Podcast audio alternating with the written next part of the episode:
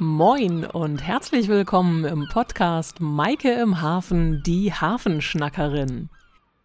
Mein Name ist Maike Brunk und ich bin seit über 15 Jahren im Hamburger Hafen so richtig zu Hause. In den Medien, da werde ich seit ein paar Jahren als Hafenschnackerin tituliert. Damit kann ich sehr gut leben, das beschreibt perfekt meine Leidenschaft und meinen Job. In diesem Podcast erwartet euch ein monatlich wechselndes Schwerpunktthema von der Hafenkante. Einmal mit Fakten und eine Episode mit einem Interview. Los geht's! Heute schnacken wir mal über die Lotsen. Jeder, der im Hamburger Hafen schon mal mit der Fähre Linie 62 nach Finkenwerder geschippert ist oder aufmerksam am Elbstrand zwischen Teufelsbrück und Övelgönne das Treiben auf der Elbe beobachtet hat, der kennt sie. Die schnittigen Lotsenversetzboote, mit denen die Hafen- und Elblotsen zu bzw. von ihren Einsätzen gebracht und geholt werden. Beim Einlaufen in den Hamburger Hafen haben grundsätzlich Schiffe ab 90 Meter Länge und 13 Meter Breite die Pflicht, einen Lotsen in Anspruch zu nehmen. Man kann sich davon befreien lassen, wenn man regelmäßig da ist und entsprechende Kriterien erfüllt, aber in der Regel gehen die Lotsen bei Schiffen dieser Größenordnung an Bord. Mit etwas Glück kann man auch ein Lotsenüberstiegsmanöver beobachten. Das heißt, wenn das Versetzboot an der Steuerbordseite, also in Fahrtrichtung auf der rechten Seite, längsseits zu einem großen Frachter geht, der Lotse dann bei laufender Geschwindigkeit von ungefähr so sechs bis zehn Knoten vom kleinen Versetzboot auf eine manchmal recht wackelig aussehende Strickleiter, die Jakobsleiter, auf das zu lotsende Schiff übersteigt. Direkt mal ganz kurz ein Einschub. Was ist eigentlich eine Jakobsleiter? Nun, das war in der Bibel eine, die sogenannte Jakobs- oder Himmelsleiter, ein Auf- und Abstieg zwischen Erde und Himmel, den Jakob laut der biblischen Erzählung während der Flucht vor Esau in einer Traumvision erblickt. Aber genug von der Bibel. Für die Lotsen ist die Jakobsleiter keine Traumvision, sondern Teil ihres Arbeitswegs. Die Leiter ist aber tatsächlich nach der biblischen Leiter benannt. Die Lotsenleiter hat im Gegensatz zur einfachen Jakobsleiter zur Gewährleistung der Sicherheit so ungefähr alle zwei Meter eine überlange Sprosse. Damit soll ein Umklappen, Verdrehen oder Pendeln der Leiter verhindert werden. Der Lotse erklimmt also die Leiter, manchmal steigt er von der Leiter noch auf eine an der Bordwand befestigte Gangway um, wird von Seeleuten an Bord in Empfang genommen und begibt sich auf schnellstem Wege zur Brücke. Auf den größeren Schiffen bedeutet das zum Fahrstuhl. Denn die Wege auf den großen Pötten, die sind mitunter lang und solange der Lotse im Schiff unterwegs ist, fährt das Schiff ja durchaus weiter. Mit einer Geschwindigkeit von so ungefähr fünf Metern pro Sekunde. Da wird das Sportprogramm mit dem Treppensteigen für den Lotsen dann besser erstmal noch vertagt. Was ist denn eigentlich so quasi die Definition für einen Lotsen? Da kann man zusammenfassen, dass Lotsen revierkundige Nautiker sind mit mehrjähriger praktischer Erfahrung in der Seefahrt.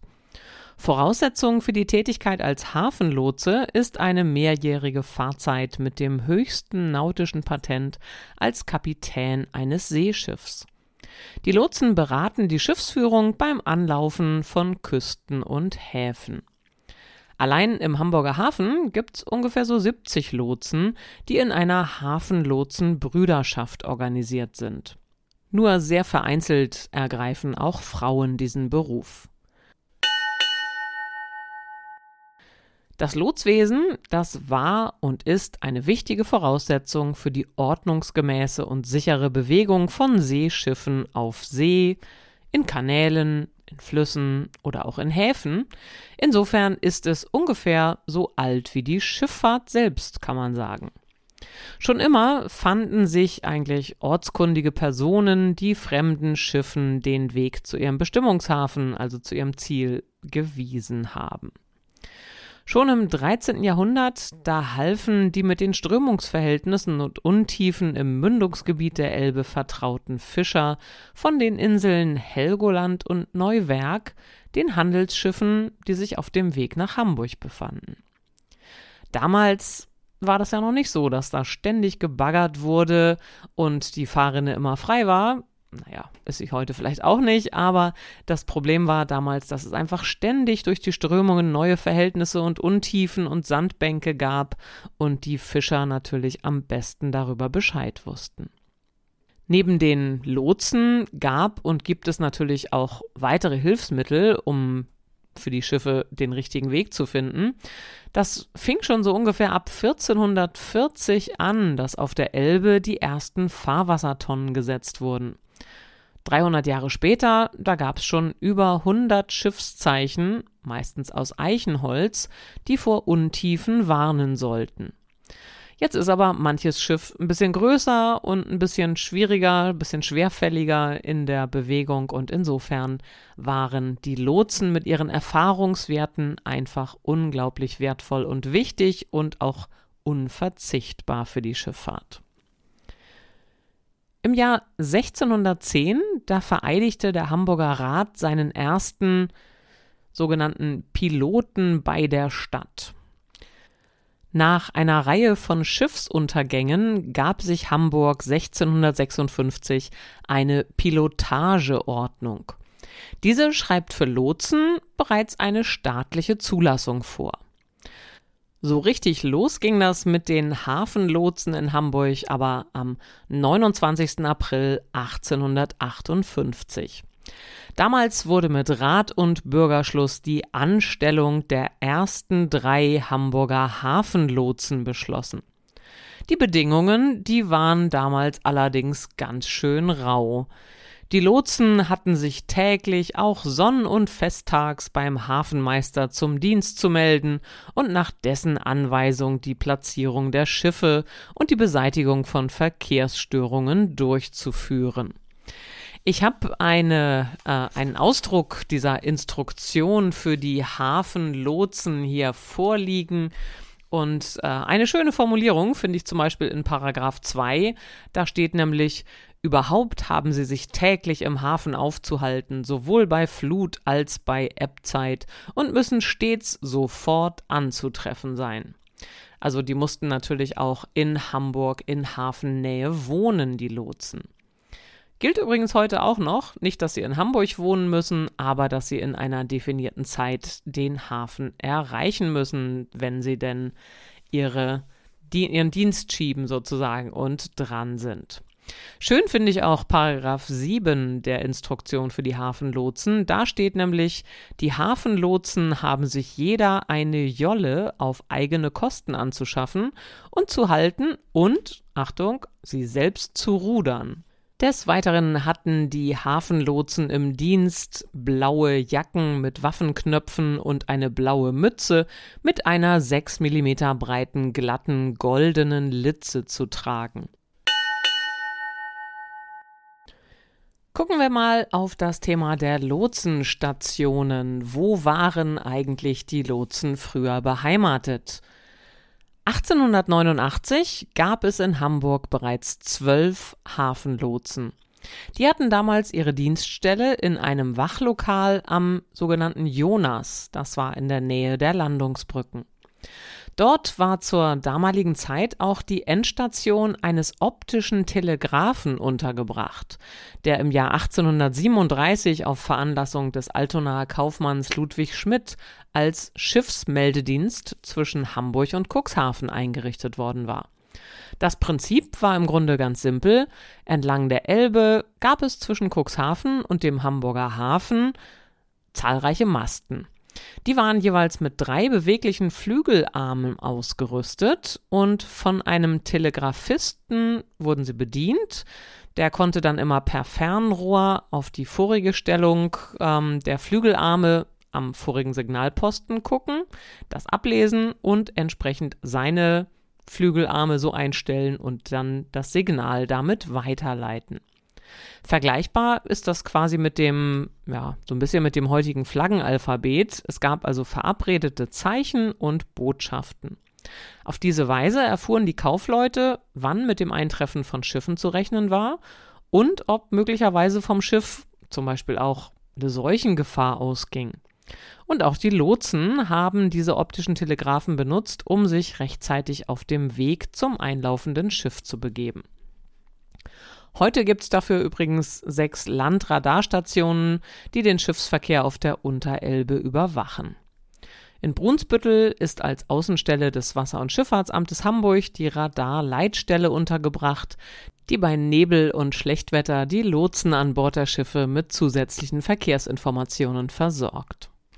Die erste richtige Lotsenstation in Hamburg auf dem Lotsenhöft, so heißt die Landzunge, die man direkt vis-à-vis -vis dem äh, der Fischauktionshalle und vom Fischmarkt auf dem Gelände von heute Blom und Voss sieht, da wurde 1902 auf dem Lotsenhöft die erste richtige eigene hamburgische Hafenlotsenstation bezogen.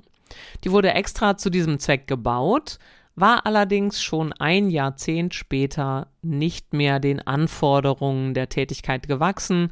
Man hatte festgestellt, Schiete, die ist ein bisschen weit landeinwärts, beziehungsweise hafeneinwärts, und man begann abermals mit der Planung einer doch noch etwas weiter westlich gelegenen Hafenlotsenstation. Diese wurde dann zwar bereits 1914 fertiggestellt, allerdings erst 1925 von den Hafenlotsen bezogen, denn dazwischen kam noch der Erste Weltkrieg, es verzögerte sich alles Mögliche und wie gesagt, erst 1925 zogen dann die Hafenlotsen in das jetzige Gebäude auf dem Seemannshöft.